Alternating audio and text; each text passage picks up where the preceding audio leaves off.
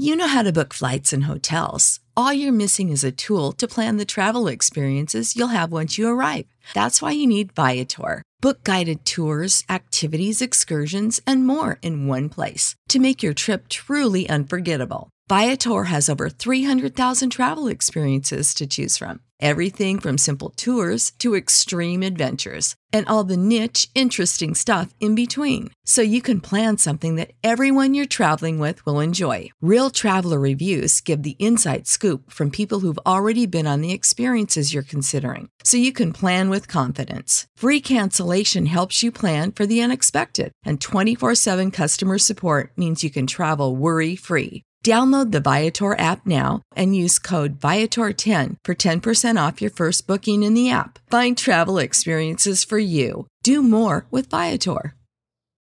Without the ones like you, who work tirelessly to keep things running, everything would suddenly stop. Hospitals, factories, schools, and power plants, they all depend on you. No matter the weather, emergency, or time of day, you're the ones who get it done. At Granger, we're here for you with professional grade industrial supplies. Count on real time product availability and fast delivery. Call clickgranger.com or just stop by. Granger for the ones who get it done.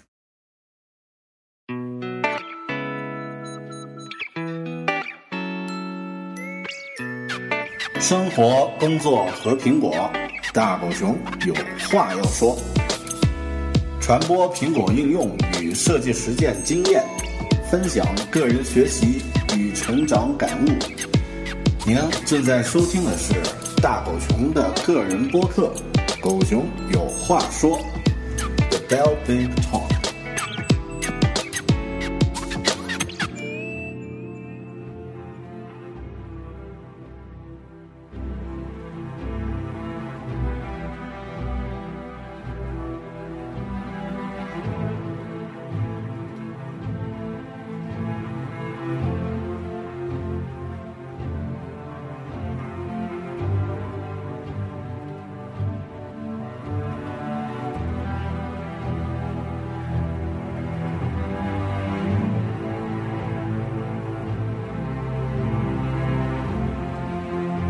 大家好，欢迎收听个人播客《狗熊有话说》的 Bell Big Talk，我是主播大狗熊。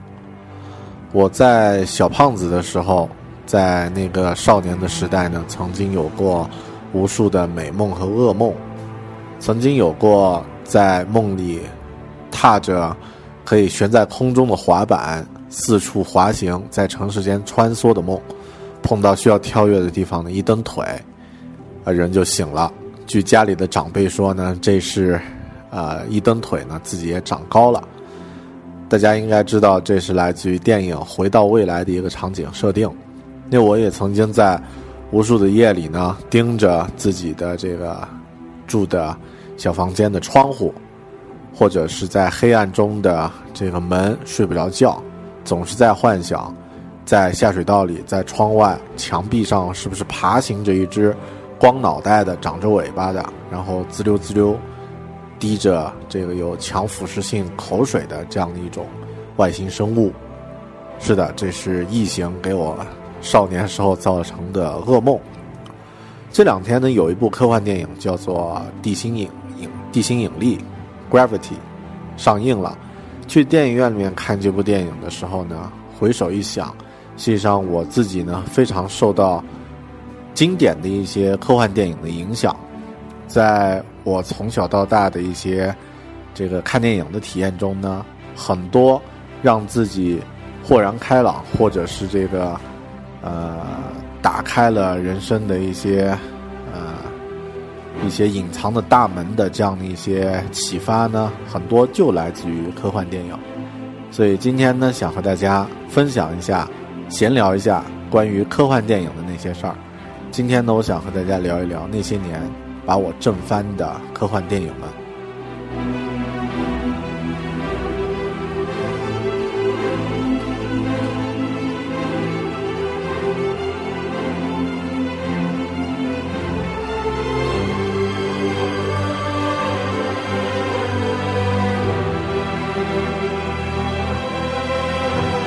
熊有话说的播客呢，不是一个专业的从事电影行业的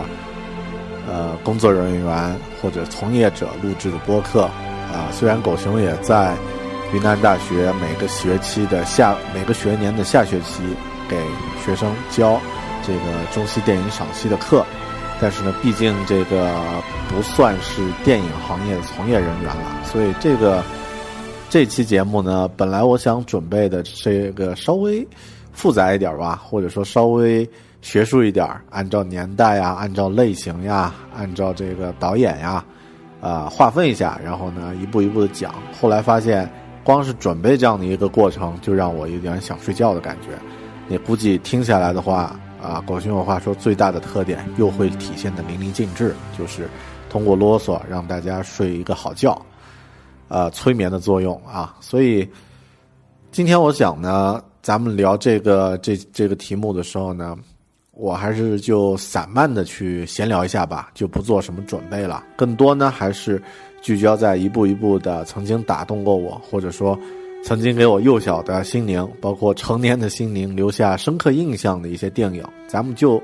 具体的每部片子聊一聊自己的感受，然后呢，分享一下这个看片或者说现在回想起那部电影的一些喜悦。因为时间的关系啊，所以。这期聊的题目里面呢，不太会聊得到科幻的其他作品，比如说科科幻的小说，或者是这个其他的文学作品，还请大家见谅。有的朋友在微信里面要求说，这个狗熊能不能聊一聊《三体》，或者聊一聊，呃，其他的一些科幻小说？呃，可能这个我会单独聊一期，甚至聊好多期，因为就具体的某一部我喜欢的科幻小说来说，都值得聊很多。呃，相关的内容，啊，今天呢，我们就闲聊一聊科幻电影。当然，一开始具体到影片之前，先得啊，这个也不算下定义吧，咱们至少先得大概明确一下，就是所谓的科幻电影是指什么样的电影呢？咱们小时候看的《霹雳贝贝》算不算？《西游记》算不算？啊，这个《哈利波特》算不算？呃，《终结者》算不算？《星球大战》算不算？啊，其实科幻电影呢，在英文里面叫 science fiction movie 啊，S.F. movie。那这个 fiction 呢，是一种想象，这个虚构故事的意思。啊，在英文分类里面，英文小说里面分类呢，其实也经常把这个小说类的架空历史的故事，这些都叫做 fiction，就是假设的一个虚构的一个故事。那 science 呢，是它的一个前缀。就是科学，基于科学的这样的一种幻想的故事，叫做啊 science fiction。那基于这样的一个大的背景拍出来的电影呢，就称之为科幻电影了。呃，其实我们有的时候看的一些电影啊，严格来说并不算是科幻电影，因为它并没有科学的这个这个背景，或者说并没有一个大的一个。呃，跟科技有关的一个背景设定，有一些呢可能是架空的，有一些呢可能是基于一些神话传说，或者是这个基于一些假设，而而这个产生的一些啊一些故事，啊，当然现在咱们理解起来，这个常规的科幻电影其实都说得出很多啊，因为具体我们一到具体的电影分类的时候呢，大家就基本会有一个概念了，比如说《终结者》The Terminator。啊，这个是典型的科幻电影，因为它虚构了一个未来的一个科技发生的一个，在这个基于这个科技的背景下发生的一个故事。那同样的，比如说《星球崛起》，啊，就是二零一一年的电影吧，还是二零一二年？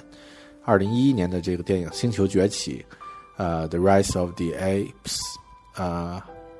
《The Rise of the Planet of Apes》，啊，那这个是。呃，基于一个生物试验的一个背景假设出来的一个一个世界上的一个虚构的一个事件，那也算是科幻电影。啊，哈利波特呢，或者说像西游记呢，这个属于奇幻魔幻电影。它虽然也是 fiction 啊，也算是这个虚构的，但是它的这个背景设定是基于魔法，或者是基于这个啊其他这个现实世界暂时没有的一些东西。呃，但是这个定义其实定义的挺枯燥了。但是我想每个人应该自己的心里都知道什么样大概什么样的类型呢？会可以称之为科幻，什么样的类型会称之为奇幻？呃，这个定义呢，大家可以在百度上查得到，可以在 Google 上查得到，就不用咱们在这儿呢再进行啰嗦了。那些年正翻过我的电影呢，当然最初啊，得从小的时候开始说。呃，但是小的时候看的电影呢，其实感觉很土。呃，我在小学的时候，家里的这个电视可以收得到一个电视台，叫做卫视中文台。啊，卫视中文台是一个非常牛的，呃，一个一个电视节目，也就是现在凤凰卫视的前身。在当时的话呢，一开始我们可能是因为二线小城镇、三线小城镇这个。啊，架一个卫星就可以收得到，没有做过什么太多的限制。当时我最记得呢有两个东西，经常会有一只鸽子飞出来啊，那也是它的这个好像是一个广告片头。另外呢会放一些这个中间穿插会放一些 MV。但是我的科幻电影的一些启蒙呀，可以说很大的一个程度是通过卫视中文台，因为当时在卫视中文台，它剪了非常漂亮的、非常赞的这个片头。啊，或者说一些这个专题节目的一些片头呢会放，其中有一次就让我看呆了，在九四年的时候吧，九三九四年的时候，当时放了一个片头，上面呢有侏罗纪公园的这个一个场景，就是很多恐龙在那个大草原大的这个平原上跑过来，啊，然后呢又剪了一个剪刀手爱德华的这个。挥刀的这个场景，又剪了一个终结者摆了一个造型，这个眼睛亮了一下的场景，当时呢让我整个人就用现在话说就看尿了啊！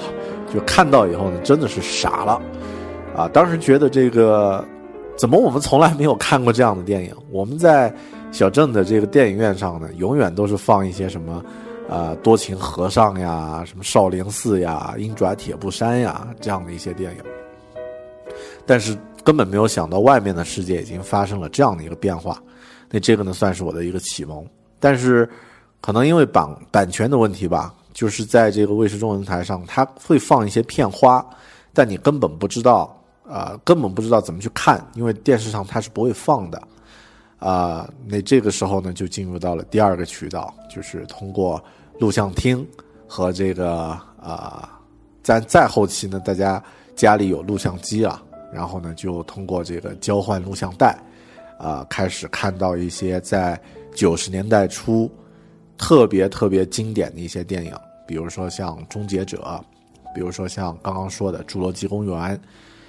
呃，还有像这个，包括后期 VCD 出现以后一些经典电影，你也可以看得到了，在我们那个时候也可以在录像的租赁店里面租得到，像《银翼杀手》，像。这个呃，嗯，后面还有什么呢？还有，嗯，还有好多了啊！但是再后面呢，有一些电影呢，也会在电视上会放，也会在这个电视频道里面会放。啊，那到后期呢，我们当然通过这个啊 DVD，通过网络呢，现在呢，通过一些正版引进的渠道，都可以看得到这个科幻电影。所以这个是我看电影的一些经历，我想可能大家也会有同样的一个，呃，可能类似或者有不同的这个经历，但是不外乎呢都是在一开始，会对你的这个人生观呀，或者是这个幼小的心灵，带来这个很大的冲击，啊，我不知道大家看过《异形》没有？如果作为小朋友第一次看到那种电影，实际上，这个恐惧感会一直停留在你的这个。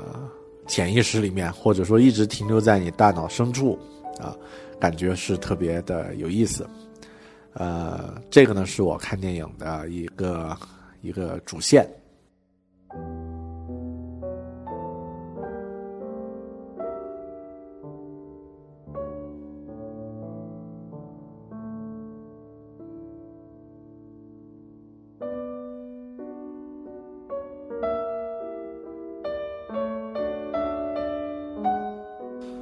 刚刚说到《异形》的话，我想就用它来开头吧。嗯，《异形》这部电影呢，我是在初中的时候，在小朋友的家里一起看的，在我当时一个小伙伴的家里，他租的这个录像带，然后当时那个录像带上面写了一个《异形》，然后写了一个有史以来最恐怖片、最恐怖电影，好像是这样的一个一个词。然后我们就一起看，看了一小段，吓尿了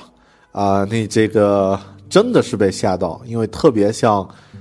呃，当时有一段有一段就是那个被感染的船员。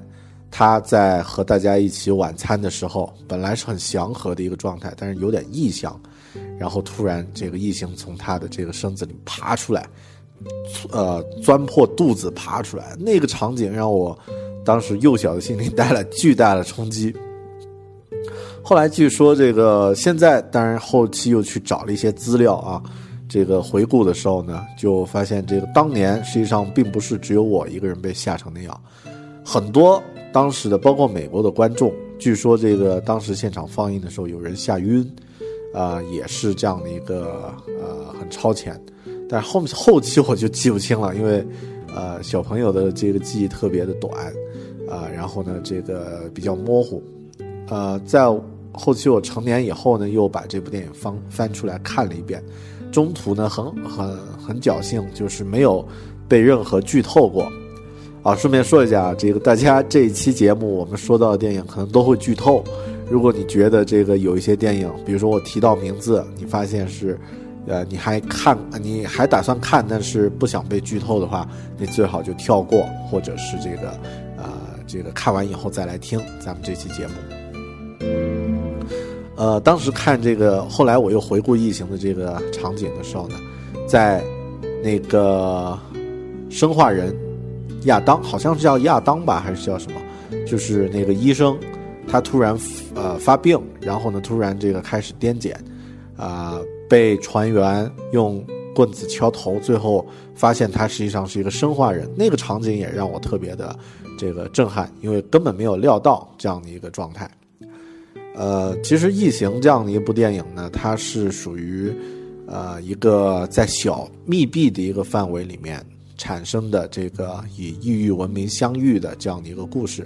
啊，它是一艘这个来自外星球呃来自咱们地球的一个采矿船，采矿船，然后呢遭遇了这个外星的这个生命，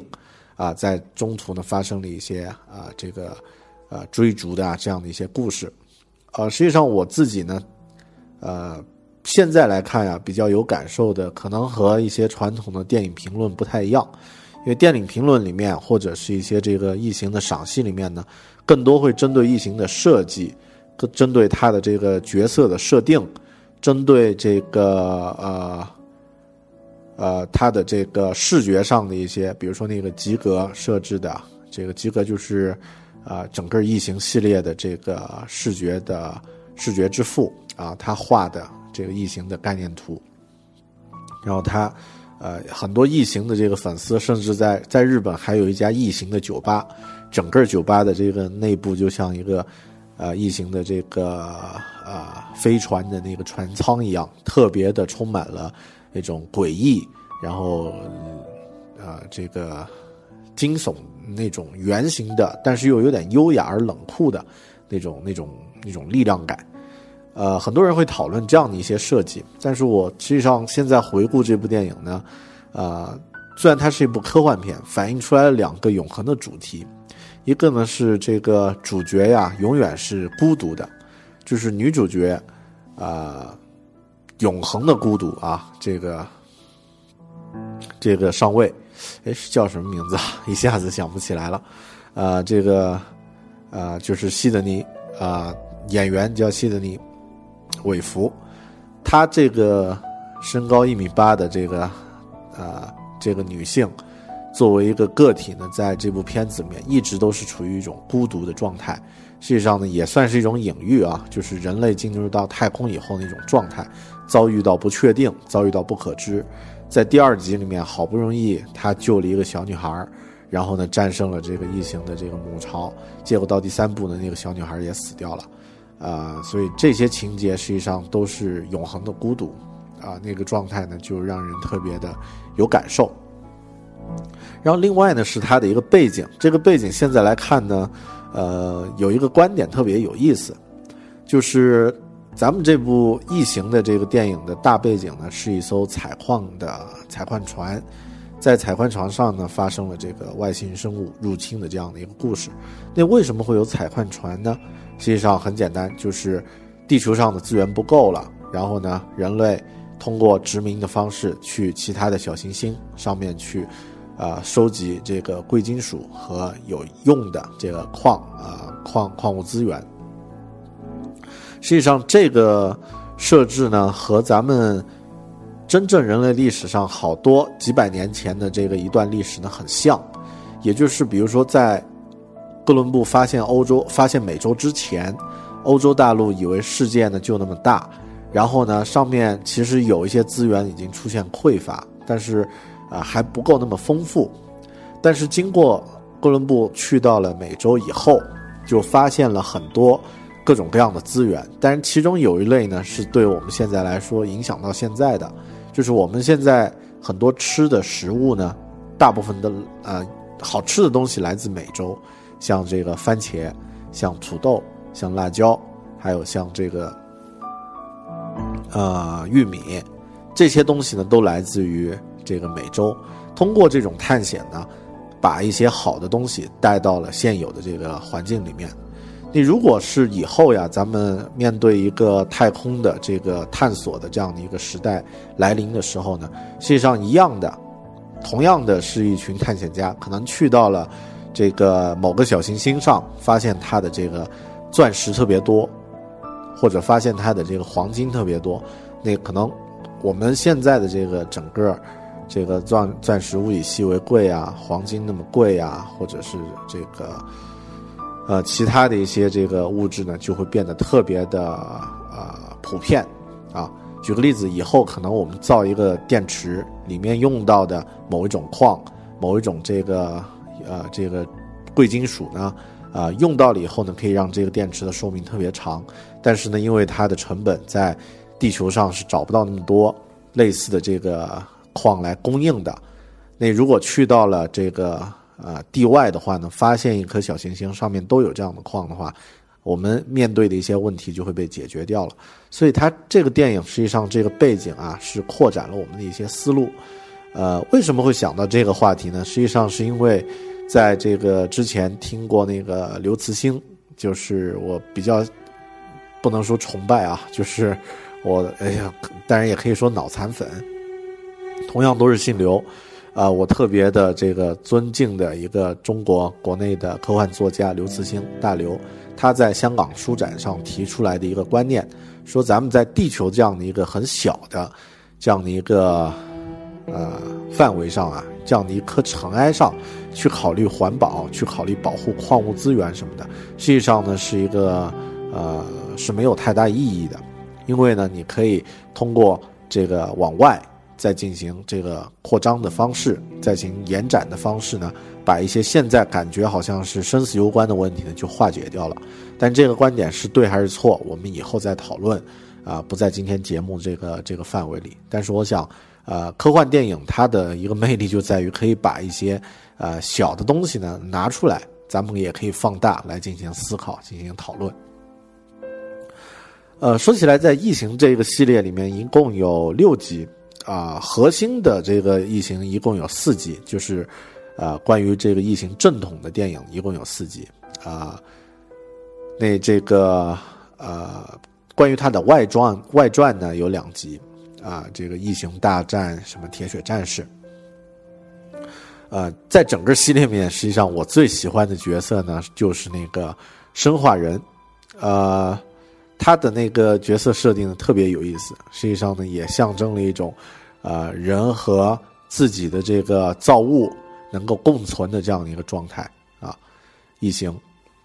先说到这儿吧。异形一部电影，咱们先说到这儿。呃，刚刚说异形这部电影，实际上是一部和呃异域人文明相遇的类似的电影，其实就太多了。我随便想了一下呀，就是我自己特别喜欢的就有那么几部。比如说第三类接触，比如说詹姆斯卡卡梅隆导演的那个《深渊》，还有像后期的这个《天煞地球反击战》，在后面的《阿凡达》啊，然后啊，当然要算的话，《E.T. 外星人》也算呃，但是《E.T. 外星人》严格来说算一部成年童话，不算是一部科幻电影。呃，说起异形的话，我们说一下和它时代差不多的这个第三类接触。第三类接触，不知道大家有没有看过？因为这部电影呢，实际上这个故事是特别的，呃，平的一个故事，就是一个一个人，他因为某种原因呢，就好像是和第三和这个外星人产生过接触以后呀，啊，就一直想要啊，在脑海中呢去画一座山的一个形状。然后呢，同样在全世界各地呢，有很多人都和他类似，都有这样的一个和外星人接触过以后呢，想要去在描描绘出脑海脑海中的一座山，然后他他有一个人就雕塑出来这座山，后面他们查到是在哪里哪里的一座山，然后呢就去到那里，去到那里呢，这个就在一个时间段呢就出现了这个飞碟，出现了这个 UFO。然后呢，非常巨大的一个 UFO，但是现在来看呢，有点像这种香港嘉年华的 UFO 啊，因为它这个灯灯火通明的，呃，那这个 UFO 出现，然后呢，这群和啊外星人接触过的这个地球人呢，就呃登上了这个外星人的船，这个 UFO 走掉了，没了，就这样的一个故事。呃，现在来看呢，是一个很平的一个故事。但这个故事后面呢，其实还有一个特别有意思的一个传说，说这个电影啊，实际上是一部记录，就有点像一个纪录片一样的，就是它不是一个严格的这个剧情有有矛盾有冲突的这样的一个一个故事。所以传说呢，这部电影是由美国政府赞助去拍的，目的呢是为了消除美国民众对这个外星文明的恐惧啊。也就是说，可能美国的政府已经是隐藏了一些和真正的外星文明接触过的一些一些证据，但是这个说法呢，来自于那种江湖小报，就是啊，漫画电影《黑衣人》里面那个黑衣人读的那个报刊亭里面买的小破杂志啊，就类似这种啊，咱们在咱们在电影里面会看到的这样的一些场啊，一些这个小报传闻。来自于这样的一些消息啊，肯定不一定靠谱。但这部电影呢，实际上也坦呃和这个呃 E.T. 代表了一种，就是我们也可以和外星人接触，然后这个时候呢是互相不做影响，大家都是好像小朋友一样，充满了这个好奇啊，对自己不熟悉的生物充满了好奇，互相观望。啊，就像我家的这个猫见到一只这个，啊，一只小狗，然后呢，互相之间可能也有点紧张，但是互相之间呢会互相去这个去观察，去互相去闻一闻对方啊，然后呢可能会成为朋友，也可能就就不一定了。但异形呢，就是一种典型的这个对未知事物的恐惧啊留下来的一个映射。其实，另外像刚刚说到那个詹姆斯卡梅隆拍的那个《深渊》啊，那部电影就是说他应该算是一个科技控啊，他拍的这个关关于这个深海的探险的这样的一个故事，也是有这个外星人就藏在咱们的这个地球的海底深处。其实那个外星人和人呢也没有什么啊，这个互相互不干涉。啊，这个是一种，啊，就是怎么说呢？我觉得可能来自于这个西方人，他作为一种理性思维的一种产物。就是我，比如说我作为西方人，作为文明人，去到一个啊陌生的一个大洲，见到一些相对落后的民族的话呢，不要对他们产生影响，不要去更改别人的一些啊习惯啊，不要对别人产生干扰。呃，现在很多人都是这样的一个观点，那可能这样的一个状态呢，也投射在了电影里面。另外的一些这个啊，刚刚说到近代的一些电影，就就是另外状态了，外星人就变成坏的了啊，像这个典型的《天煞》《地球反击战》啊，外星人出现，然后呢，呃，一开始地球人还以为是好的，后面呢发现是来侵略。但为什么要侵略呢？也说不好，啊，那这个就打仗如何如何啊，后面呢开着这个农耕时代的战斗机去和这个先进的这个外星文明去作战啊，但是这个电影拍的实际上就是一个西部片的感觉。啊，最后打赢了。其实没什么科幻的这个，呃，理论基础，或者说它引发的思考其实并不多，不外乎就是美国人的一次这个精神膨胀啊，带领全世界人民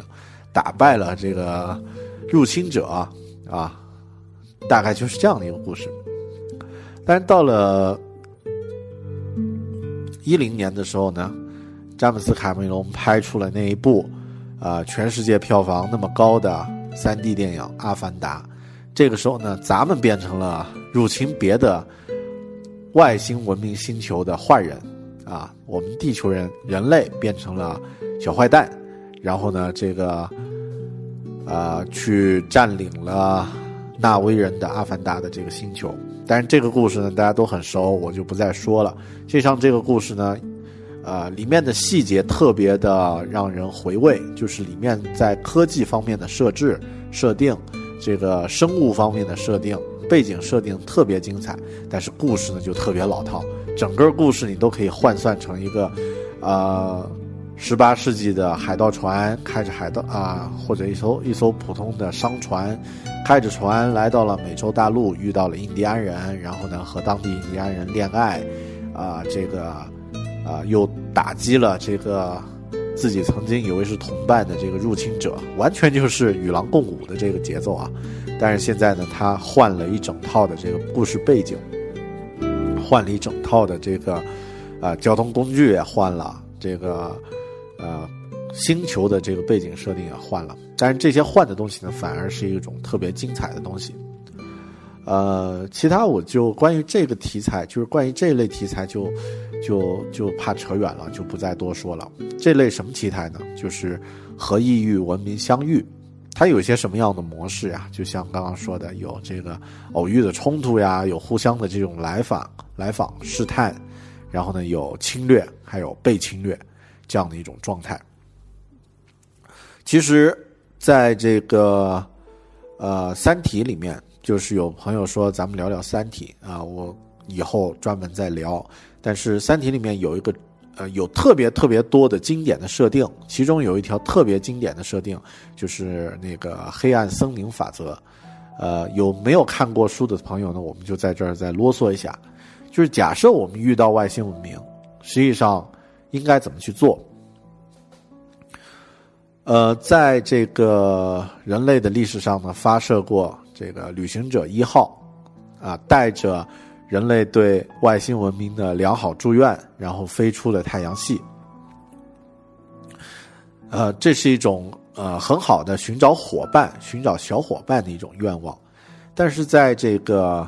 刘慈欣的《三体》里面呢，他假设了一种非常冷酷的一种法则，就是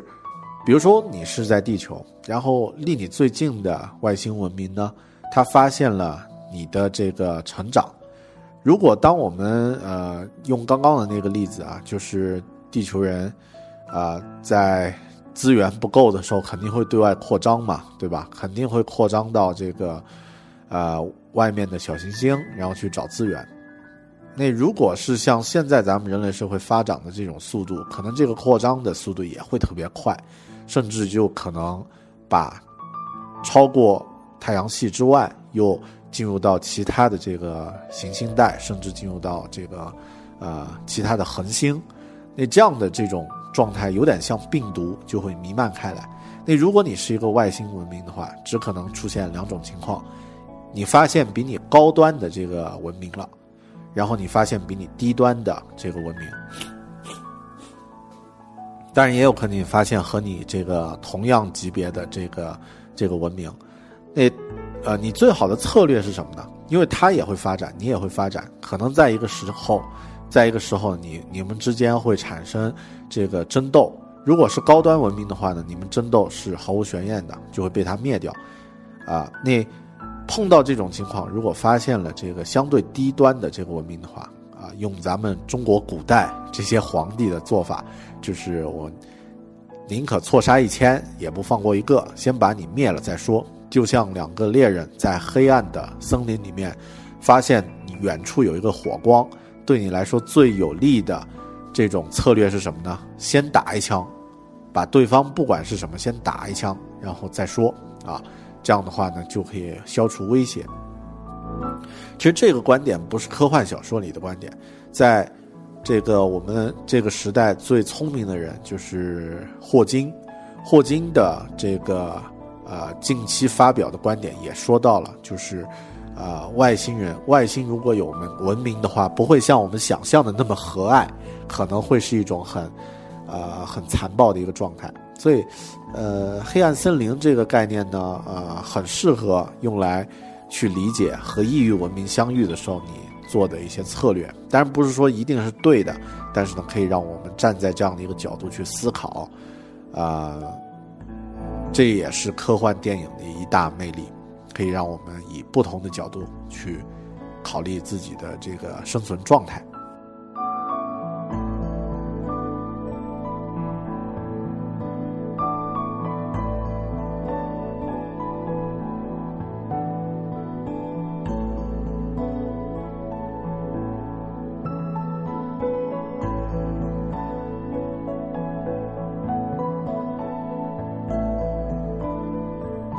我们这一代这个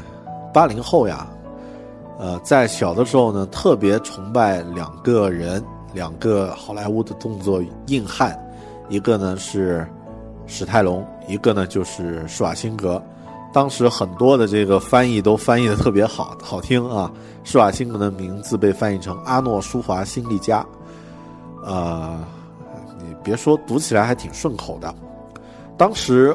施瓦辛格最著名的一个形象啊，就是在电影《终结者》系列里面他的那个造型，特别是《终结者二》。在《终结者二》里面的这个大机器人杀手啊，也是啊，当时未来人类领袖的一个保护神。这样的一部电影呢，实际上让我留下非常深刻的印象。其实呢，呃，这部电影也是理工科男生的作品，因为。当时我看完电影以后，就去查资料啊。通过有限的资源呢，发现这个卡梅隆詹姆斯卡梅隆当年就是学工科的，啊，我是学理科的，所以严格来说，我们应该属于一个系统，啊，所以理工科男生的作品，理工生男，理工男必须要看。呃，但是这部电影的故事也有很多了，啊，据说在第一部，第一部实际上拍的一，呃，现在来看一般吧，啊，就是。啊，当时阿诺就是施瓦辛格在电影里面呢，扮演的是一个纯坏的角色，是一个杀手，来到了这个啊现代的纽约去暗杀以后啊，现代的洛杉矶应该是洛杉矶去暗杀以后，将会成为从呃从未来穿越到现在，呃去暗杀以后会成为未来的人类反抗领袖的这样的一个呃一个小男孩儿。然后呢，当时他还没有出生，是暗杀他的母亲。啊，据说这个创意呢来自卡梅隆有一次做了一个噩梦，啊，梦见未来会有一个机器杀手来杀他，然后呢他就被吓醒了。后来觉得这个创意特别好，就把这个创意呢写成了一个剧本然后呢象征性的用一美元卖给了卖给了应该是华纳兄弟，呃，这个电影公司。啊，要求自己来作为导演来拍这部电影。后面呢，就啊拍成了这个《终结者》第一集，然后引起了轰动。后面又拍了《终结者》第二集，在电影特效方面呢，也起到了革命般的作用，更是引起了这个巨大的轰动。啊，但是后面两部就不用再吐槽了，因为后面《终结者》三和四呢就差很远了。首先也不是他拍的，也不是海梅伦拍的。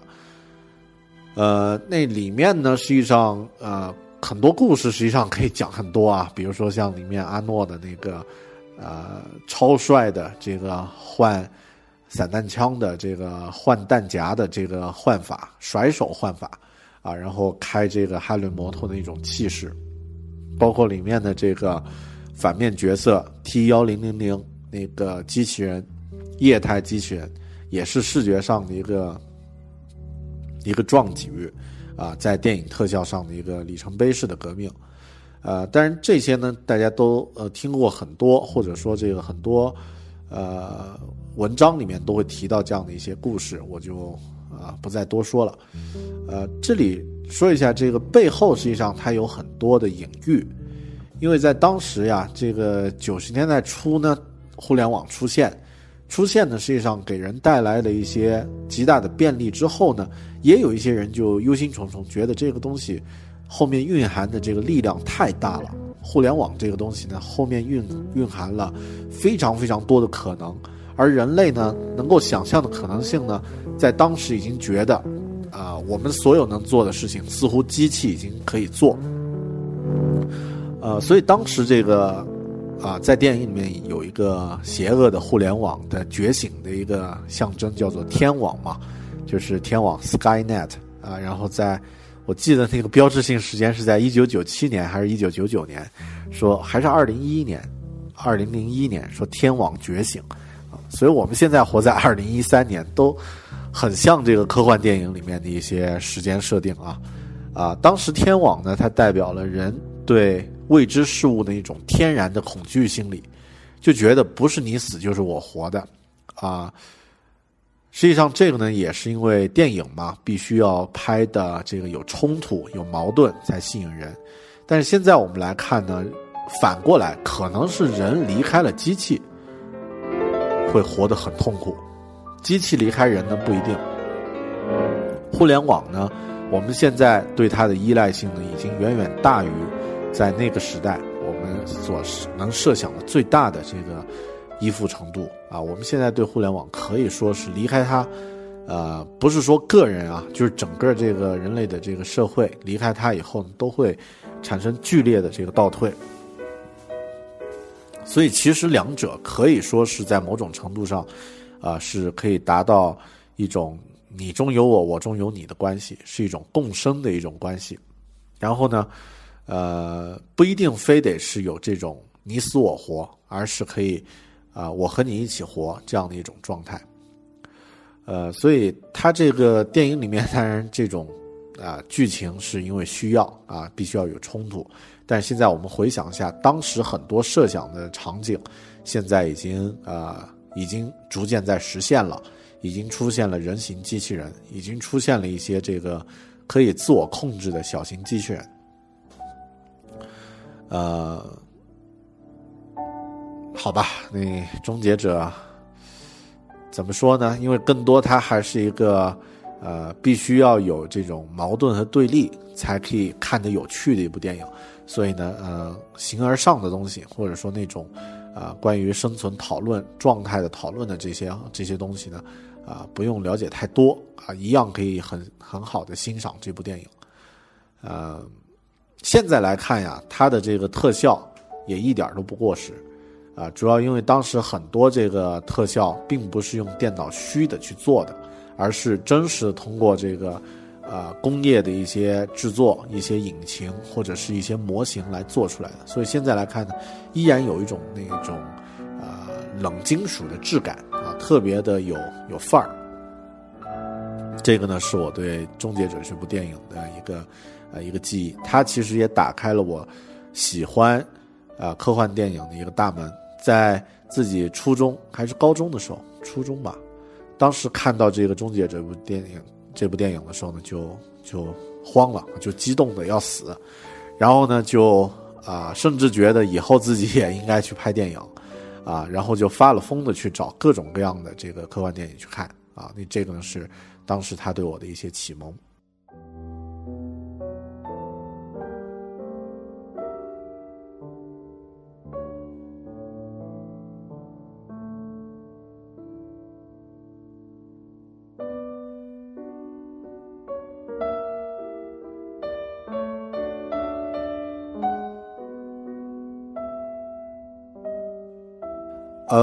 终结者讲的是一个啊，我们造出来的机器人和我们这个要来暗杀、要来保护我们这样的一种人和机器的矛盾。其实这种电影后期还有很多啊，像这个啊《银翼杀手》，这个应该是在终结者之前的故事啊。莱蒂利·斯考特导演的这个《银翼杀手》，然后包括后期威尔史密斯演的那个《我机器人》，是改编自一部著名的科幻小说。但是再之后呢，就是我们每个人都非常熟悉的《黑客帝国》，其实都讲述了一种人和自己造出来的制造物的冲突。呃，这一类电影呢，其实还有哦，还有一部特别的。呃，cute 特别的好玩的一部电影叫《杀人硬件六点七》，啊，这个名字听起来就比较二，是吧？六点七啊，啊，你这个 Windows，啊，也出到 Windows 九八、Windows 八了啊。杀人电影啊，《杀人利剑六点七》的两个演员，主要还是两个后期特别硬、特别能够有气场，一个人就撑得起一部电影的角色。啊，里面的坏坏角呢是，呃，那个唱起歌来会有颤音的，啊，拉塞尔·克劳啊，就是演角斗士，演这个《悲惨世界》里面的那个那个大叔，胖大叔。然后，啊，当时的主角呢，呃，是一个黑人，就是黑人里面长得最帅的影星丹泽尔·华盛顿。呃，他对未来的幻想啊，或者说对这种机器反过来要和人作对的这种啊幻想，其实现在来看就非常的幼稚。啊，里面的这个拉塞尔·克劳演的呢，就是一个叫“杀人硬件六点七”的这样的一个啊觉醒了的电脑程序，然后他变幻化成了一个真人。呃，他自我疗伤可以通过什么方式呢？就是摸到玻璃。就可以把自己被受伤的地方的愈合，因为玻璃是硅做的啊，电脑硬件也是硅做的。你看当时的这个幻想能力就就比较局限啊，比较现在来看比较比较水。然后呃，这个克劳当时还比较喜欢耍帅啊，然后呢，当然当然这个华盛顿呢一直都是耍酷。呃，这部电影其实找来看看也挺有意思的啊，虽然算一部。不算烂片，但也算不上什么好片。呃，至于像这个《银翼杀手》，就特别的深刻了啊，深刻到我都不敢去乱说。呃，现在自己特别有印象的是《银翼杀手》最后的那个结局，特别是啊，最后啊那个生化人、人造人领袖对主角哈里森·福特说的那一段话。说我这个我的记忆就消失在空中，就像雨中的眼泪。据说那那段台说完那段台词，他就闭上眼睛，结束了自己的生命啊！那个特别的感人，或者说特别的震撼。据说那个最后他念的这这一段话呢，是呃主演自己当头天晚上写的，然后呢给导演看，导演觉得特别好，就就用了。主演这个人呢，也是一个诗人。呃，《银翼杀手》也反映了这种未来社会的一种绝望，或者说，也是人和自己所造的物品啊，所造的这个物件、人造物之间的一个冲突。呃，至于像那个《我机器人》里面呢，实际上啊，就就比较简单，虽然它是啊，就是一个动作片嘛，就特别简单啊，奥迪赞赞助的这个动作片。虽然里面呢有这个经典的所谓机器人三定律的这个小说的背景设定，但是实际上电影里面根本没有用到这一条这个三定律啊，而且现在来看那个机器人三定律呢，也只是啊出于文学创作去去设置的这样的一种定律啊，因为里面很多东西是无法这个呃确定精确描述的啊，会有歧义的，比如说什么样的人算机器人，这个钻了棒。呃，这个两只生化手的人算不算？啊，那这些怎么去定义呢？啊，那这个当时这个啊说的有点有点散啊，就是这部电影它的呃原著小说呢是由啊艾萨克阿西莫夫写的，他编了这个机器人三定律的作用呢，就是让这个定律显得特别有逻辑，然后呢又找了一个漏洞，找了一个机器人呢通过。啊，钻这三条定律的这个漏洞呢，完成了一个可以去杀人的这样的一个一个构想，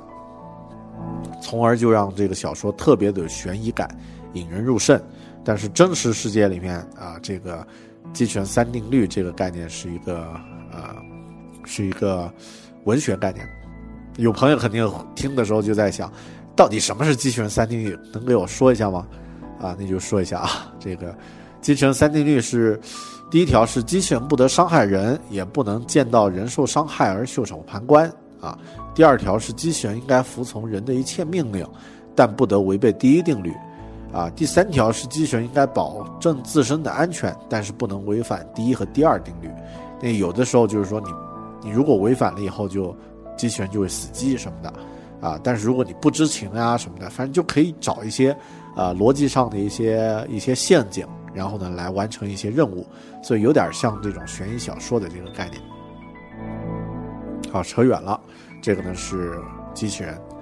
呃，《黑客帝国》呢也有很多这个故事去分析它啊，包括它这个名字《The Matrix》，还有它的这个呃，其中包含的很多的隐喻。呃，这部电影呢，我想可能不太容易去说得清楚，或者不太容易用几句话去说得清楚。但是这部电影呢，应该是改变了很多人世界观的这样的一部电影。很多人会觉得，我们生活的世界究竟是真实的还是虚幻的？啊，虽然它的背景是来自于说，两个世界的人啊，这个硅基生命和碳基生命在争夺这个地球上的资源而战斗，啊，但是我还是觉得呀，呃，这个尺度太窄了，就是没有离开地球。既然这个东西，那些机器人的这个造的物体已经可以飞了，已经可以这个啊，在空中去飞行了。那干嘛不把月球搞定，然后去上面去采矿来，还得养一些人来做这个人人体的生物电池呢？实际上这个说不太说不太通啊。但是它的可能还有其他的设定。呃，另外其实还有还有一类的这个人和自造物的冲突，这是什么样的这个造物呢？像哥斯拉。包括《星球崛起》，还有韩国的那部《汉江怪物》拍的也特别好。呃，哥斯拉呢，我们都知道是呃日本的这个杰作啊，日本的经典的，把人穿着这个橡胶服，然后呢就啊小怪兽大闹东京啊，把各种纸糊的这个东京东京塔呀都踢翻了啊，这个特别的不好。呃，后期美国人把这个电影拿过去拍了一个美版的，日本人就惊了，因为这个美版的实在拍的，这个画面效果各方面特别震撼。然后呢，呃，后期日本人又再次拍了一些类似的，但是这个，呃，其实还是差很远。哥斯拉呢，严格来说算是这个核战争后的这个遗留物，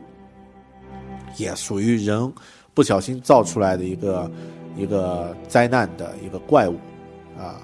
那这个汉江怪物呢就不说了，它是没有智慧的一种一种这个，呃，用这个呃恩因果的关系，就是我们种下的因，最终会导致一个苦果啊。这类电影特别多，那就不呃不再多说了。其中有一部电影我倒想多聊一聊，就是那个《星球崛起》The Rise of the Planet of Apes 啊，那部电影呢，实际上。它里面，呃的主角是一只黑猩猩，黑猩猩呢是人类的祖先。如果按照这个达尔文的进化论的话，我们是由黑猩猩演变而来的。然后黑猩猩呢，实际上如果你真的去动物园里面看到黑猩猩，它那种眼神呀，的确和其他动物不一样，你感觉就像看一个人，啊，只是说它毛多一点儿，呃，那人。从这个猿变成人的话呢，也只是走了很短的这个时间。然后按照一些学家学者的观点，这个这种进化是一个随机的，并不是一种随机偶然的，并不是一定会变成人，也可能会变成其他的状态。然后在这部电影里面呢，我们就发现，因为人的自大、傲慢和愚蠢，啊，因为新的物种的这种。啊，生机或者是求生存的这种意志，还有一包括一些偶然和一些机缘巧合，最后呢，人类会被一种新的物种取代，人会被黑猩猩重新统治。呃，其实这个电影呢，就带给我们一种思考的方向，就是其实新呀永远会取代旧，这个是一个趋势，在更大的一个时间尺度上也是这样的。恐龙最终会灭绝，人呢取代了这个呃恐龙，或者说像什么猛犸象呀这样的一些动物界的霸主，然后变成了这个整个世界的主宰。那谁能保证这个人一直都会是这个世界的主宰呢？也有可能在一些这个，但是在僵尸电影里面，僵尸才是世界的主宰，是吧？呃，所以新的东西永远会取代旧，这个是一个趋势。那我们必须要有这样的一个意识，啊，可能你的这个生活中的问题和烦恼呢，就会变得小 case 了。这一类电影啊，就是像《终结者》呀、《银翼杀手》呀、机器人呀、我机器人啊、《黑客帝国》、哥斯拉。星球崛起、汉江怪物这种类型的电影，实际上都是人和自己造物的冲突。未来会不会真的出现这种我们和自己所创造物种的这种死磕？我觉得说不好。呃，其实这个也是这种类型的电影带给我们的一个问题。还有个问题是，科技对我们究竟是好还是坏？它会不会反反扑给我们，带来致命的一击呢？这个可以说，呃，一定会有，一定会有这个好的一面，也会有坏的一面。比方说，现在的这个，呃，恐怖组织已经可以通过自己造一些小型的生物炸弹，然后来这个，呃，危害这个很多人的安全，啊，因为它的制造成本越来越低了。那类似的这样的一些这个，呃，事情可能也会有，呃。肯定会有这样的一些问题，但整体来说，我还是觉得这个可以心存乐观的啊。呃，那另外呢，就是展现出来一种我们对自己未知的事物的一种天然的恐惧心理，哪怕是这个事情是我们创造出来的，哪怕像这个呃互联网、像机器人这些，现在已经给我们带来一些极大便利的这样的一些科技的产品，我们实际上对它也是。又怕又爱的这样的一种状态。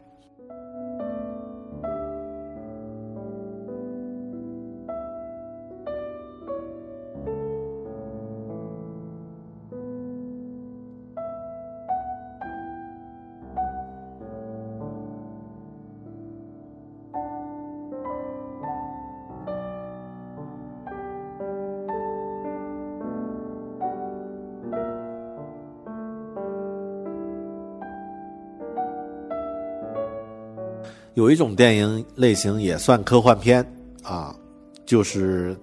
虚构的灾难电影。这一类电影呢，我们看过的像《日本沉没》啊，有的人看了欢呼啊，说这个日本终于沉没了，啊，特别屌丝。啊，那像这个《二零幺二》啊，没有人看了欢呼，因为全世界都沉没了啊，不光是日本的事儿了。还有像《彗星撞地球》啊，你这个。遭遇天灾，最后呢有牛人站出来拯救世界，还有像这个僵尸类的这种电影啊，像某种生物病毒泛滥。其实这种灾难类的电影呢，呃，看起来就特别简单，因为你面对的一种就是不可抗力啊带来的一种冲击。其实严格来说呀，刚刚说到这个《地心引力》这部电影也算灾难性灾难电影。但是这个电影我单独在这个，啊讲太空这个题材的这个这个过程中呢再说。灾难类电影呢，我觉得给我们带来的体验其实挺棒的。首先，它贩卖给你了一种你平时根本不想、不愿去体验的一种一种感受啊，就是真的这个灾难来临的时候你怎么办？啊，你你怎么办？啊，你这个你会面对什么样的问题？我们是很安全的，在那种。电影院里面去感受主角，啊，在每个时刻面对的那种生死的抉择，啊，这个感觉挺不错的，啊，你可以去虚拟那种情形，去去去去感受。另外呢，其实也带给我们一些类似的这种，啊，心理上的一种演练。如果真的有类似的这种事件来临的时候，我会怎么办呢？比方说，像这种地震。像这种冰山，啊，冰河来临，或者是像这个，啊，一栋大楼失火，啊，这些事件来临的时候你会怎么办？啊啊，我就经常和这个朋友们、和老婆、和家人聊天，说真的有僵尸来了，咱们真的有僵尸病毒泛滥，咱们应该去哪儿？我当时呃在零七零六年、零七年的时候做做这个小型的讨论头脑风暴，当时我说最好的方式啊，去找一个机场。然后找一个机场里面的这个找一架空飞机，确定里面是空的，然后呢就住在里面，找一大堆这个补给放在这个飞机机舱里面，啊，后来后来我又想这个事情可能有点不靠谱，那万一有一只过来可能就挂了，但后面看那个僵尸电影叫，呃，这个温暖的尸体，啊，那一部电影里面的主角就是住在这个机场的，呃，这个。一栋啊，一个一个机舱里面，但是很不幸的是，他就是一只僵尸，啊，所以我估计真的僵尸病毒来的时候，我们都不是主角，我们都是那个啊叫着要去吃主角的那只很不起眼的小僵尸。嗯，但是如果是像二零幺二这样的灾难来临的时候，你可能，你你如果想要像这个主角一样逃生，那你得会开这个宾利的车，对吧？你得会开这个 Limbo 那种加长的轿车，开得很快，可以飞过壕沟的。然后你会开小飞机，然后还要有会开开大飞机的朋友，然后你还要会呃写小说什么的啊。你这个这个工作就太难了。但是灾难类的电影呢，每一次出来都会是这个呃票房上赚了很多钱的这个电影啊，也算是科幻电影啊，我特别喜欢。呃，另外一类呢是这个未知领域的探险。这部电影呢，这种类型呢，实际上包括我们的熟悉的这个，给我小朋友的时代留下了深刻震撼的《侏罗纪公园》，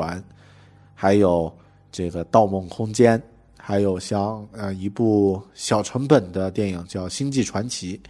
啊，都是人来到一个未知的一个领域进行这个探索，然后呢，也会和当地的这个。呃，原著生物发生一些冲突，啊，啊，那这个《侏罗纪公园》呢，我就不多说了。那曾经它改变了很多这个电影的这种呃里程碑式的改变，啊，都是由这部电影带来的。呃，但是后期我印象特别深的是什么呢？当《侏罗纪公园》第一部出现了以后呀，后期呢，因为一直没有出第二集，然后很多我们。当时我在那个小镇上的这个录像厅呀，都会说，呃，正宗《侏罗纪公园》第二部，然后呢，找了一部日本的这个，呃，人穿着橡胶服的这个，呃，很傻的这个电影来冒充，啊，然后过两天他又说真正正宗的《侏罗纪公园》第二部续集，啊，然后又找了一部央视曾经放过的这个老电影来冒充，啊，过几天他又找了，我们又去看，啊，总是这样。总是看完了以后上当受骗，当时信息的确不发达。至于《盗梦空间》呢，我就不多说了啊。那这个，呃，也是我们进入到一种啊，《侏罗纪》呢是去到一个呃虚构的一个小岛上，《盗梦空间》呢是进入到人的梦中，而像《星际传奇》呢是进入到一个外星，都是去探索那种未知的领域。这种类型电影，我觉得一直都会有，因为我们。作为人天生的那种求知欲和探索欲，还有好奇心呢，可以通过这样类型的这个题材的文学作品、艺术作品来满足未知领域的探险。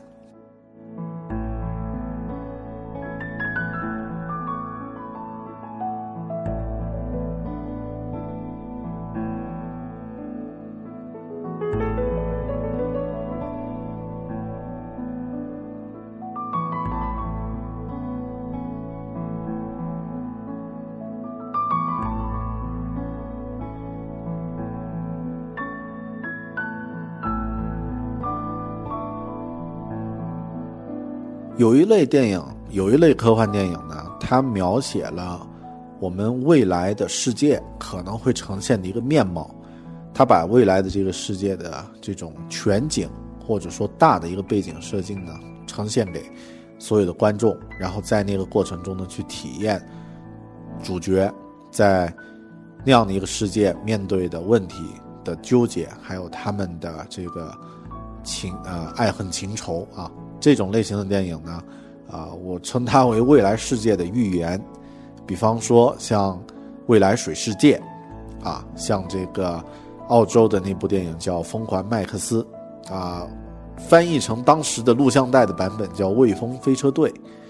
还有像《全面回忆》，啊，包括呃，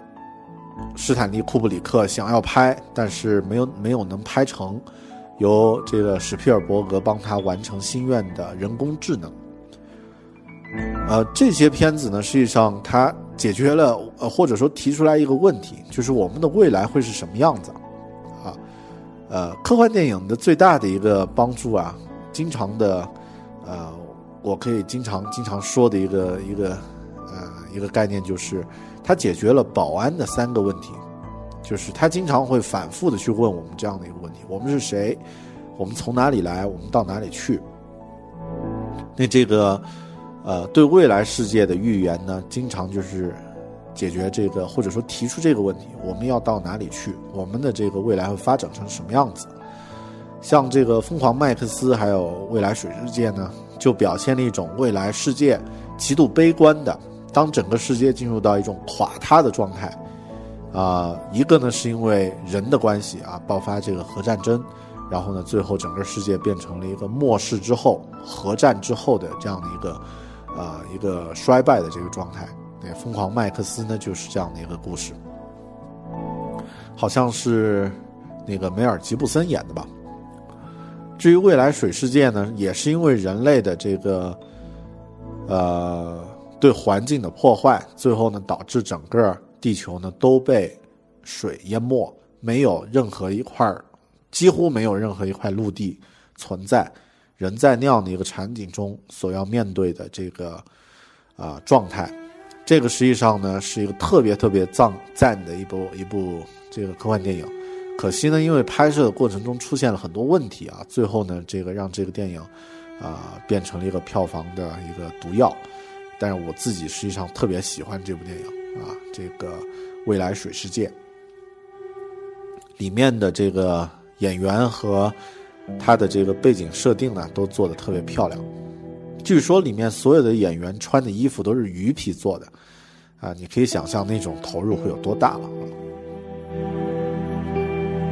然后像这个《全面回忆》这部电影呢，实际上有两个版本。最早的那部版本呢是这个施瓦辛格演的，是一个到了火星的一个啊一个普通的员工啊，普通的一个工人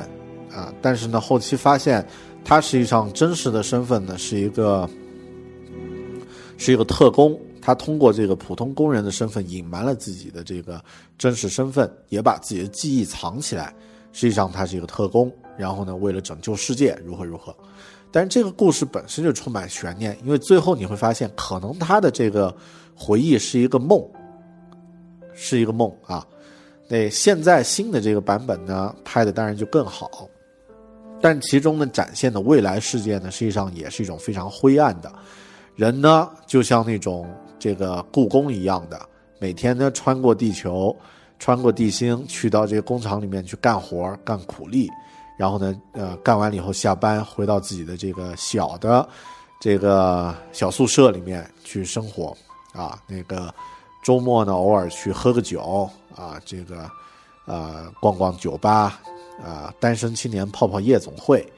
啊，就活得其实很悲惨。然后上流社会当然过着上流社会的生活，然后也有，也有这个战争，也有，啊，和这个 和其他地方的一些矛盾和冲突。其实现在去想呀，这样的一个未来呢，啊，应该算是什么呢？算是工业时代人们的想象。我们工业时代的人对未来的想象。就像，因为我们没有一个参照物呀，就是我们真正没有经历过，呃，我们现在是在工业后工业时代啊，慢慢的会进入到这个，呃，第三次工业革命完成之后，大量的人力被释放出来，这些人去干什么？我们现在还想象不到，不知道这些人用来做什么事儿啊，就是劳动力被解放了。之前我们聊劳动力有两次被解放，就是这个，呃，蒸汽时代，呃，蒸汽机发明了以后。啊，最近的一次啊，啊，就是农业革命完成了以后呢，啊，进入到蒸呃工业革命的第一个阶段的时候，发明蒸汽机，然后呢，呃，农民不用再去这个耕地了，啊，工人制作商商品呢，不用在这个生产力极大的丰富，啊，大量的农民呢就变成了这个工人。然后这些工人呢，反过来呢就被压榨的这个劳动，去特别辛辛劳的去劳动，这个实实际上也是我们工业时代的人民人人的一种想象。你这个未来会不会也是这样？我们也是这个要去工厂里面去卖苦力去劳动？可能不用啊，因为可能这些事情都可以由机器来协协调我们去完成，我们人可以做一些更有意意思的一些事情。出于自发的一些兴趣去做的一些事情，呃，其实这个是全面回忆这个故事带给我的一些一些呃一些想法，呃，最后就是这个就是关于未来世界预言的这种类型最打动我的、最震翻过我的这个电影，叫做《人工智能》（Artificial Intelligence）。这部电影现在来看太棒了，他的主演。那个小男孩的演技无可挑剔，配角的演技都那么牛，就是里面的这个父母的演员，包括这个演机器人的这个朱德罗啊，这样的一个啊帅哥的表演也非常的赞。然后整个故事的时间跨度非常的大，大到了一种宏大的尺度。有多大呢？跨越了千年的时间，啊，几乎赶得上这个科幻小说里面《三体》里面的这个设定了。未来的人在三千年之后的未来的人出现了以后，是那种近乎于一种精神上的一种一种人类了，不再是一个实体了，已经像我们经常说的外星人的这个状态。呃，他的这个故事充满了对我是谁。这样的一个问题的一个反思啊，然后呢，也有这个对人性中的一些冷漠的这样的一种状态的一种描述。其实这部电影我觉得特别可惜是什么呢？不应该由这个施皮尔伯格来拍。如果能够，呃，库布里克能够活下来，继续去把这部电影完成的话，应该是一个空前的杰作。以他的这个，呃，那种冷静到冷酷的这个世界观去。讲这样的一个故事的话，一定是特别有意思。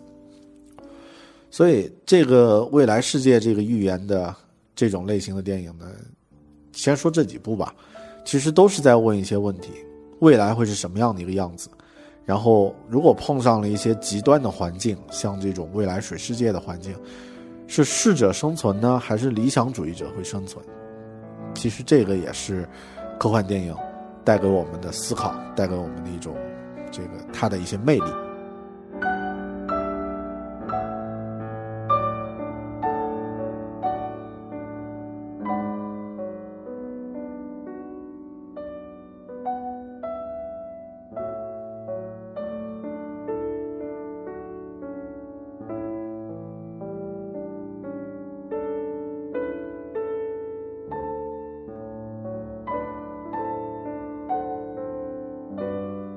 我个人近几年最喜欢的一类科幻电影呢，是时间旅行类的电影。这类电影呢，其实太多了。从我最小的时候啊，也是小学啊，当时看过的一部电视连续剧，就叫《时空隧道》，是两个人，好像是英国人吧，然后通过一个像湖南卫视演播室一样的这样的一个所谓时间隧道的一个东西，走过去呢，就可以穿越到古代，然后呢。影响当时的这个历史的一些事件，啊，后面你又回来。其实这个这个状态，呃呃，现在来看，当然特别的卡通啊，特别有意思。呃，从这个电影之后呢，出现了很多时间旅行的一些概念，但最经典的时间旅行应该是由呃 H.G. 威尔斯写的那部这个时间旅行时间机器 Time Machine 那部原著。而且那个原著呢，一来就把这个时间的跨度呢拉得特别的大，它是，呃，去到了这个近代，然后最后呢去到了远远的未来，就是人类几乎要消灭的那个几十万年之后啊，呃，然后呢又回到了这个距今四千多年前啊，距距现在四千多年，哎，好像是公元四几几年的这个呃未来时代，当时呃那个时候人类又变成了两种，一种呢叫做什么 I 什么什么啊，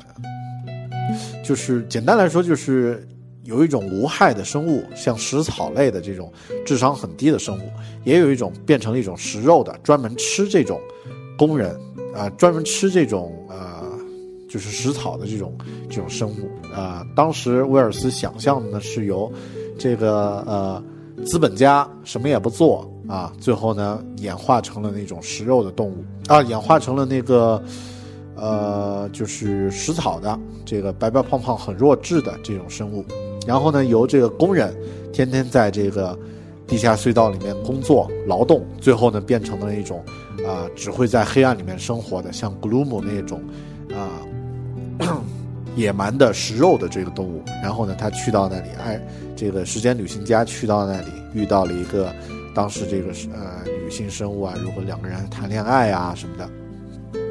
但是这个时间机器也被拍成了电影，那个电影叫特别的烂，啊，居然最后还设置了一个反派，两个人在时间机器上搏斗，然后呢，在时间穿梭的时候把那个人扔出去啊，什么什么的，啊，其实拍的就特别差，啊，后期看了两部电影呢，实际上就稍微好一点啊，就是回到未来，刚刚我说的我小的时候做过的那个梦。啊，穿着这个太空滑板在时呃，在这个城市间漫游，呃，悬空滑板啊，就是来自于《回到未来》这样的一个故事。其实故这个故事也特别的，呃，又有调侃，又有就是很很娱乐的一个电影，很娱乐的一个科幻电影。首先，它有一些这个精彩的一些设定啊，比如说，呃，那个呃，穿梭的那那艘那那那个车，然后呢，还有啊。飞空的这个滑板，里面还有一些调侃的细节，比如说里面调侃说，呃，未来那个时代，大白鲨已经，大白鲨这部电影已经出到第十九集了，啊，估计是反讽斯皮尔伯格啊。然后里面呢也有也有这个对人现在做不到的这种事情的一些啊造梦的一些设计，比如说穿越。其实现在我们对这个概念特别熟了，在在八十年代啊，穿越这个概念还特别的潮，啊，当时的主角穿越到过去，这个自己的老妈看到自己爱上他了啊，这个爱上自己的儿子，啊，然后两个人就就如何如何啊，这些故事其实现在来看挺有意思的。回到未来，但是回到未来呢，说到这个时间旅行呢，有几个这个定律，比如说像我们说那个蝴蝶效应。啊，当你对未来的某个东西或者对过去的某个东西进行更改的时候，可能会影响它未来的这个发展。如果咱们相信时间是一条直线性的这样的一个，啊，一个一个一个参数的话，那你对过去的更改必然会对未来产生影响。这这个后这个定理论呢，后期也被拍成了一部电影，就叫蝴蝶效应，就是由。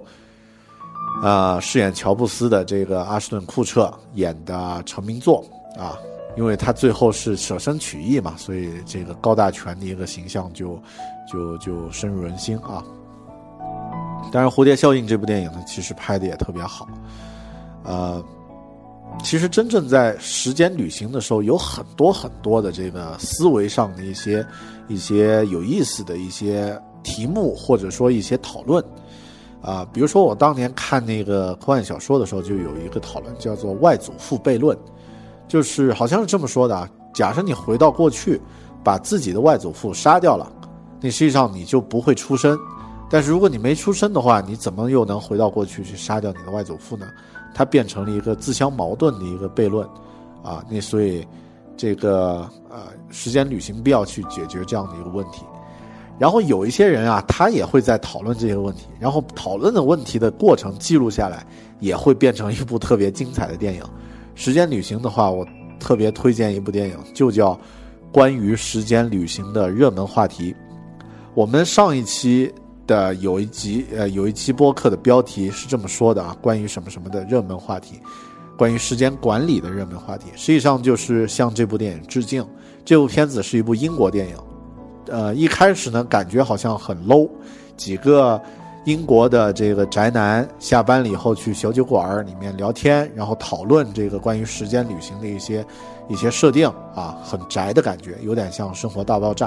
结果剧情就开始神展开，去到厕所出来，整个时间就错乱错乱了。啊，酒吧里的人全死了，什么什么，各种各样的故事就展开，特别好看，呃，每分每秒都在拴住你的这个神经，而且拍摄的成本那个特别低啊，感觉就是一个特别 B 级的 B 级片，但是看起来特别的过瘾。这部电影，我推荐大家去看。呃，最后关于时间旅行的概念的电影呢，像那个叫做《来自地球的人》，这部我不知道算不算时间旅行的这个电影。但是这部电影呢，充满了悬念，而且呢，它有点像一个思维游戏，里面呢没有用到任何的特效，就是一群人在这个房间里聊天而已。但是在聊天的过程中呢，揭示出来一个大秘密，而且这个秘密呢，你相信它，你就会被它震撼；你不相信它呢，也会被它吸引。最后呢，发现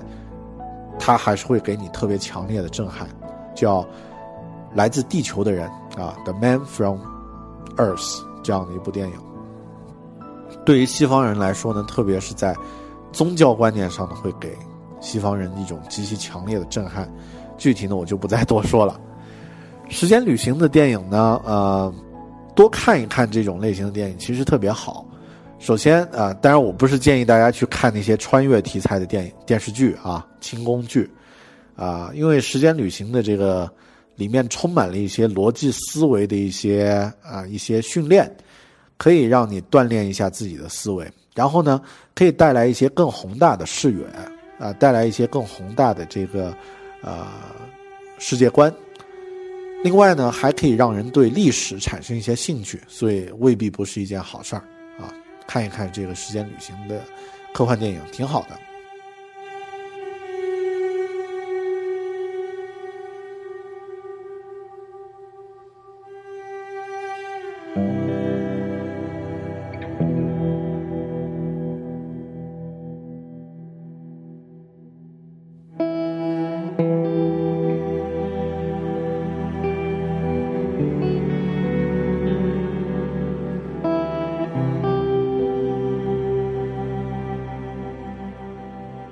说到这儿才说到时间旅行啊，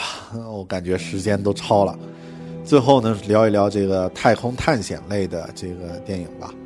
啊，首先我们这个《地心引力》当然算其中的一部。呃，我在给上学期给云大的学生放电影赏析的这个片段的时候，第一第一天必然要放的一部电影叫做《月球之旅》，也叫《月球旅行记》。在优酷上大家可以找得到这部电影，诞生于一百年前，呃，应该是一一八九八年还是什么时候？就是电影发明不久，他就拍出来了。呃，其实现在去看这部电影，就跟我们第一次看三呃当时的人看那部电影啊，就跟我们第一次看三 D 电影差不多，都是一种视觉上的直接的一种震撼，然后一种很奇幻的一种瑰丽的想象力。啊，那个故事就不说了啊，因为故事很很很二，就是什么，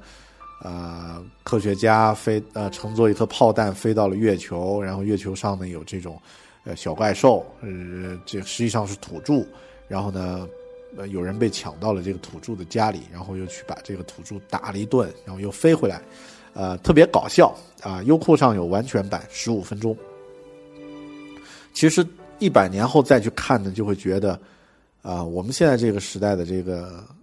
发展的实在太快了，啊，三 D 电影的最初，我当时看到那个《地心历险记》的时候，也是被吓到，也是一颗子弹飞过来，一块石头飞过来，你甚至飞在空中想用手去摸，啊，我第一次在那个迪士尼里面去看那个四 D 电影的时候，空中飞着这个钻石。所有的人都在伸手去够那个钻石啊，那个感受特别的奇妙。可能以后不久的这个将来，几年以后呢，真正能够全息的这个电影的体验就会诞生了，啊，这个也说不好。其实这个也证明了一部科幻，啊，这个著名的科幻小说家叫阿瑟·克拉克，他说过一句名言，说，任何先进的科技都和魔法没什么区别。其实，在电影里面，这个定律呢一再而一而再再而三的也是被展现出来。月球之旅算是一部太空探险的第一部电影了，啊，然后这种类型电影其实很多啊，我也不想展开说，就说两部吧。一部呢，《二零零一太空漫游》，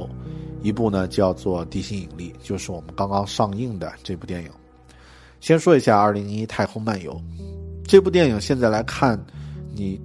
永远都会觉得看不懂，为什么呢？你在任何年龄段。任何状态下去看它，好像都会有一点发现，又会有一点不一样的感觉。据说当年很多这个英国的年轻人，啊，服用致幻剂以后再去看这部电影，说看到了上帝。嗯，我现在去讲自己的这个感受呢，也比较片面或者比较主观啊。那既然做播客嘛，咱们也分享一下吧，把真实的自我的感受展现给大家看。第一遍我看的时候真的看不懂，我不知道他在说什么，啊，强忍着把它看完了，目的是为了完成一部观影的这个这个完整的一个体验。现在再去想的话呢，呃，里面有一种个体的那种微不足道的感觉，你看到了自己的渺小，因为你看到了整个这个生命的一种进化的状态，然后在太空中的那些仪器和设备冷冰冰的，然后库布里特的这个。镜头呢，特别的怎么说呀？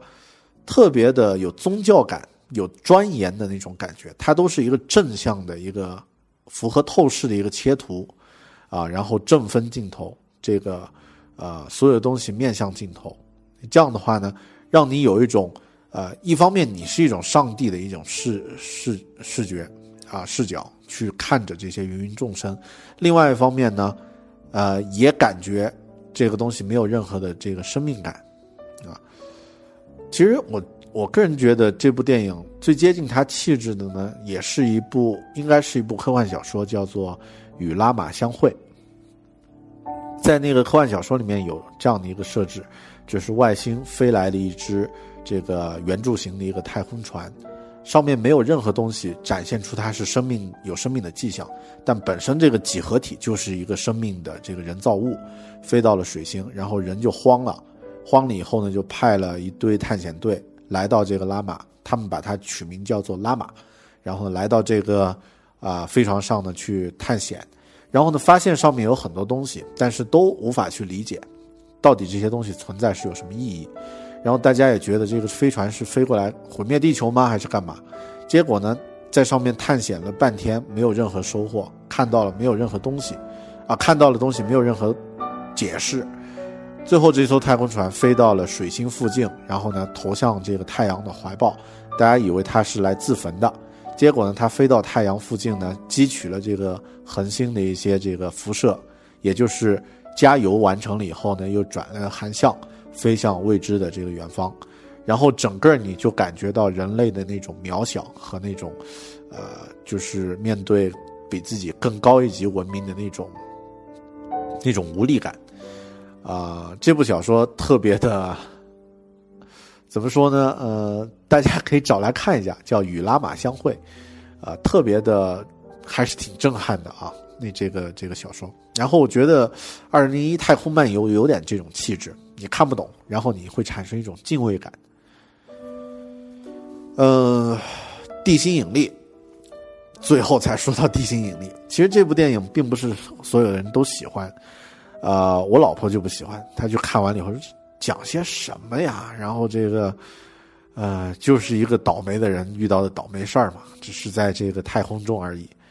呃，其实这部电影呢，我倒觉得有很多细节啊，有一些这个隐喻，比如说他回到宇航员回到地球之后的那种，就就像人第一，就像这个海洋生物第一次走上陆地一样的那种，那个那个镜头呀什么的，这些都是一些隐喻。但我我倒觉得这个电影里面呢，它有那种有道德困境的这种选择。当然，这种类似的选择，我们在以往的电影里面矛盾冲突经常会见得到。就是面对是两个人一起死，还是你牺牲同伴拯救自己，啊，其实这个并不是一个很艰难的选择。但真正在太空中呢，或者说真正在那个环境中呢，的确是生存的法则特别的冷酷啊，壮美与冷酷并存。呃，我实际上想起这个一另外一部科幻小说叫《冷酷的平衡》。呃，《地心引力》这个电影里面的这种道德选择其实很简单，因为那个时候你做出的这个选择是最佳选择，你放弃你的同伴，就是乔治·克鲁尼饰演的这个宇航员，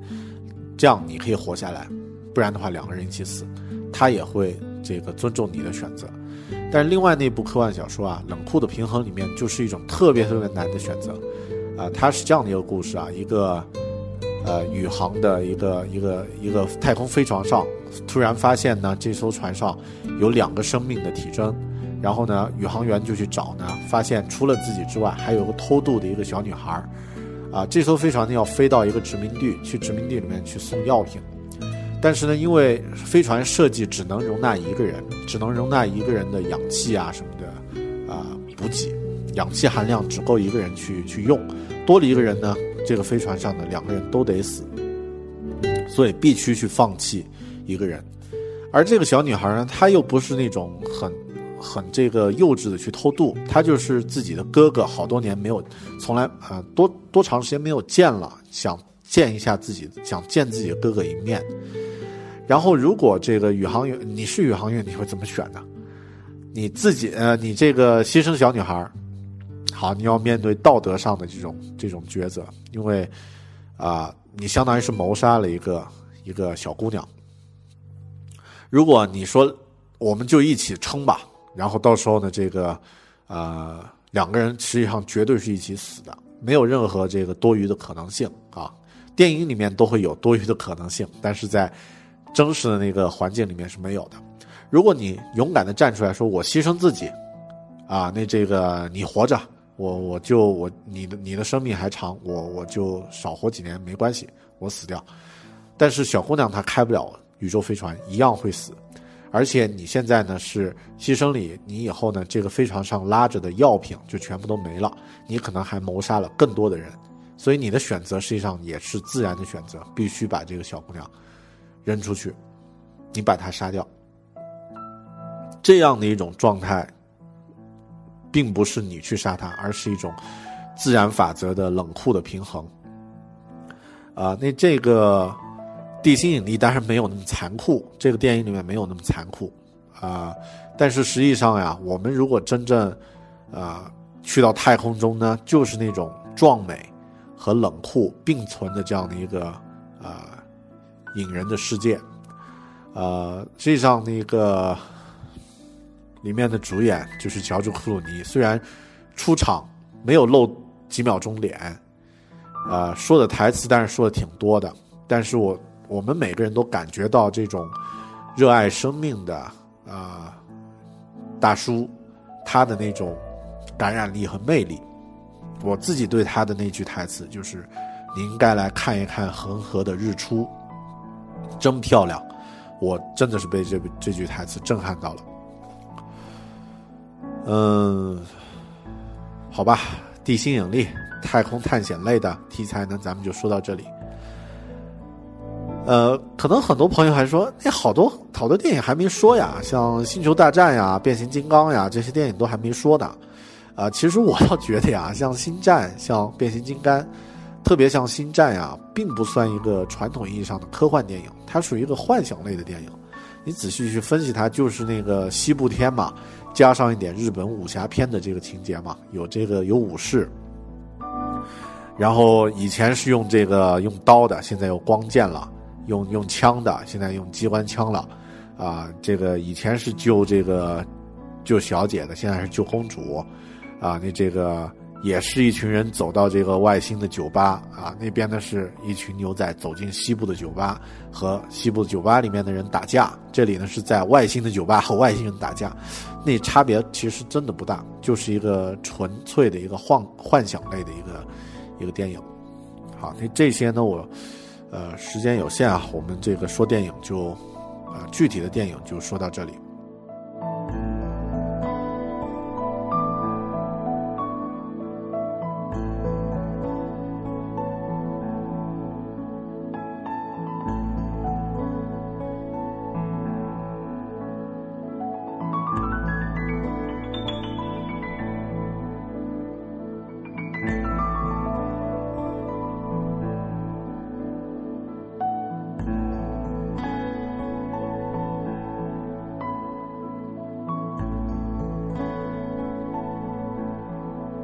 可能有的朋友会说，中国有没有什么电科幻电影啊？这个问题其实根本不用问。中国，呃，中国有没有科幻电影？有啊，天天那个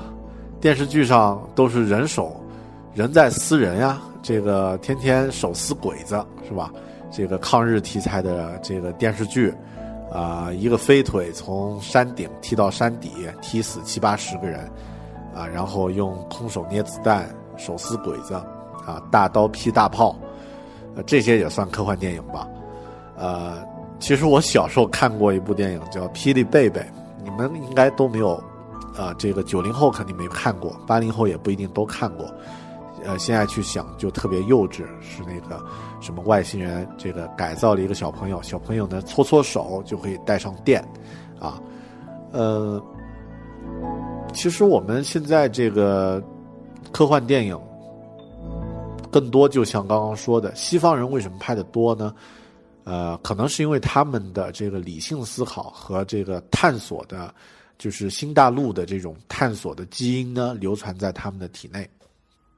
猎人的基因流传在他们体内，而我们呢，作为一个这个农耕民族吧，在这方面呢，的确要弱一点，而且呢，现在因为实际的这些政策呀，啊，科技条件呀，这样的一些限制。其实主要呢，还是因为这个，呃，没有合适的剧本和从业者。当然，我们现在也在通过另外一类只有中国人有的电影，就是武侠电影，来释放我们的这种想象力和情感上的这种，呃，这种需求啊。比如说像《新龙门客栈》里面的这种人的这种气质，呃，不亚于任何一部国外的科科幻电影啊。然后那种那种环境呀，啊，那那些气氛，啊。也是非常有中国特色的，但我还是希望中国什么时候能够拍出一部像《来自地球的人》这样的一种电影，那这个中国电影的春天，或者科幻电影题材的科幻题材电影的春天，啊，才算真正可能会来。为什么我们会喜欢科幻电影呢？为什么我会喜欢科幻电影呢？我觉得，真的它可以让我们站在。呃，不用去考虑那种每天呃衣食住行这些很具体的问题，除了能够让你娱乐一下，像变形金刚这样片子能够让你娱乐一下之外呢，它也真正能够提出一些问题，比如说经典的这个保安三问，他会提给你，这样的话你在某些时候可能会对自己产生一些思考：我是谁？我从哪里来？要到哪里去？通过这个。看电影的过程产生这样的一些思考，这算是它的一个很大的一个作用。另外呢，它可以提供一些不同的角度，让你去审视自己的生活。其实就有点像旅行的概念。旅行并不是为了去看外面的世界有多美好，而是让你站在一个另外的这个视角去看待现在自己的生活应该是什么样子。科幻的电影呢，它超越了这个时间空间，甚至超越了这个种族，超越了科技的限制，让我们以一种完全不一样的这个状态去看到啊自己。比如说，你可以站在阿凡达的这个世界里，用纳威人的角度去想象人类的这种愚蠢的行为。其实，这种体验是这个电影带给我们的一种。另外呢，它还可以带来一些真正理性的思考，比方说未来水世界里面，末日之后这个世界生存应该是冷酷为为先呢，还是以这个理想主义和热血为你生存的法则？然后比如说像刚刚提到这种冷酷的平衡，碰到这种问题的时候，你你可以怎么办？呃，其实我倒觉得科幻电影呢，并不是在于它有多大的视觉场面。真正能够把我震翻的科幻电影，都是能够让我们眼倦，或者说关掉电影放映机之后，走出电影院之后，还能够想到很多自己现在生活状态的电影。这种电影才是好的科幻电影。感谢大家收听这一期《狗熊有话说》。如果你有任何心得和感受，想要和大狗熊分享的话，欢迎通过微信。狗熊有话说，来添加我的公众账号，然后和我互动。生活、工作和苹果，大狗熊有话要说，咱们下期再见。拜拜。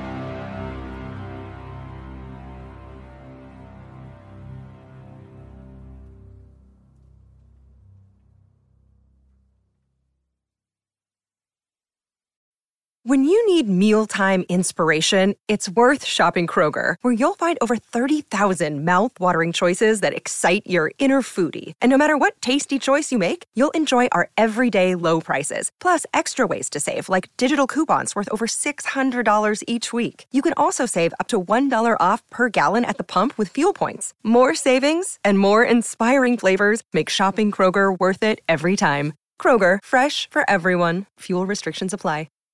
Save big on brunch for mom, all in the Kroger app. Get half gallons of delicious Kroger milk for 129 each, then get flavorful Tyson natural boneless chicken breasts for 249 a pound, all with your card and a digital coupon. Shop these deals at your local Kroger today or tap the screen now to download the Kroger app to save big today. Kroger, fresh for everyone. Prices and product availability subject to change. Restrictions apply. See site for details.